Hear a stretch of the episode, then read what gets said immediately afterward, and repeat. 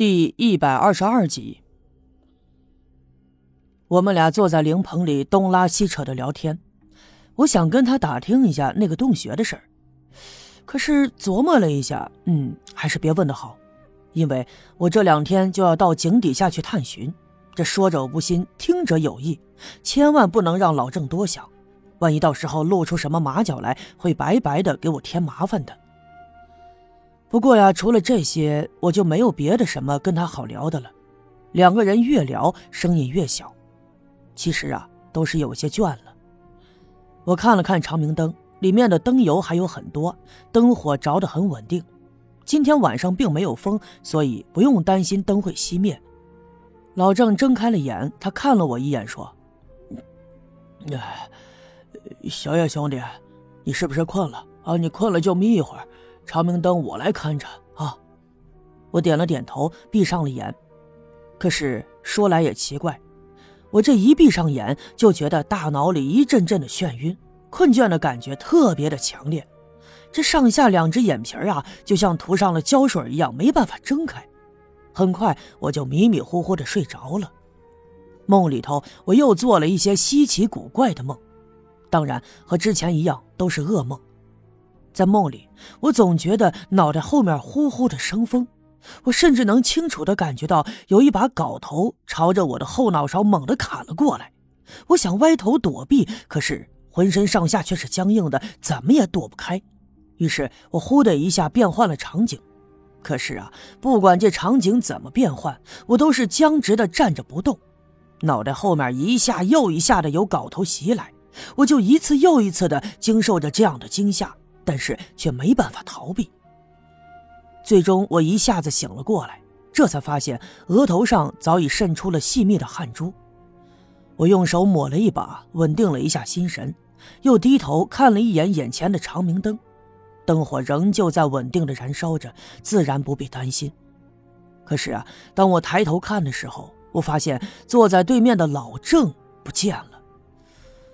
想必啊，他是出去解手了吧。谁也不可能就这么直挺挺地坐在这儿一动不动，对吧？于是我站直了身，伸了伸胳膊，扭了扭腰，用双手还掰了掰脖子，浑身上下的骨头节呀都发出了嘎巴嘎巴的响声。用这样的姿势睡着了，难免会浑身酸痛的。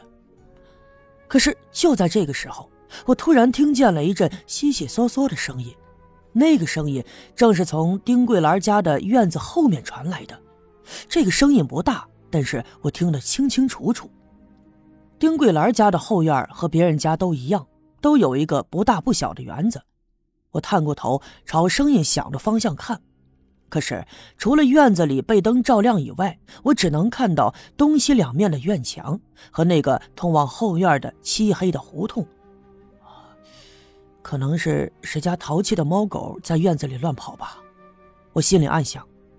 可是就在这个时候，就听到“砰”的一声响，房檐上那个大的灯泡一下子就给炸了，火光一闪以后，整个院子立马就暗了下来，只剩下灵棚里那盏长明灯的火还来回的摇曳，灵棚的影子被这长明灯的灯光拉扯得很长，也随之来回的摇晃，乍一看上去就好像一个张牙舞爪的怪兽，我吓了一大跳。我只觉得浑身上下的汗毛一下子就竖了起来，我赶忙蹲下身，用两只手护住长明灯，让它不再摇晃。可这样一来，我两只手的影子被映在了灵棚里，就显得更加的诡异了。我努力的稳定心神，慢慢的站起身，朝寺外的看，院子里十分的安静，刚才那阵悉悉嗦嗦的声音不见了。郑哥，郑哥。我喊了两声老郑的名字，并没有人应答。丁桂兰家的茅房就在院门口一拐角的地方，更何况他家的院子并不大。就算是他去了茅房了，也一定能听见我的呼喊，并且打我刚才醒过来，现在时间已经不短了。可为什么老郑还没有出现呢？我一伸手，把放在一旁的一个煤油灯捡了起来，把它点着。煤油灯发出了昏黄的灯光。我就提着它，顺便往院子门口走，一边走，我还一边喊着老郑的名字，可是仍旧没有回答。我心里纳闷不知道这老郑到哪儿去了。他平时做事啊，那是个绝对稳妥的人，肯定不会平白无故的离开。那再说了，就算他有急事要走，也会先把我唤醒，跟我交代一下的。我在院门口绕了一圈，并没有发现他的踪影，索性我回来了，因为灵棚总得有人守着。我回到灵棚里，坐在凳子上，就看了看身后那个平躺的尸体，他脸上仍旧蒙着那张黄布，特别的安静。可是，当院子里一下子暗了下来以后，我又独自一人守着一具尸体，我这心里头还是有些发毛。于是，我仍探头探脑的就往院门口的方向看，我盼望着老郑你赶紧回来吧。就在这个时候，我忽然又听见了一阵悉悉嗦嗦的脚步声，那个声音仍旧在屋子的后面。不过呀，他越来越近了，仿佛是朝灵棚的方向走了过来。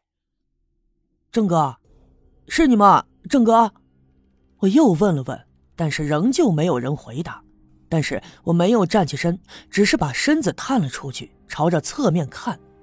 可是就在这个时候，突然有一双手从后面伸了过来，他一下子抓住了我的肩膀，两只手往中间一缩，就掐在了我的脖子上。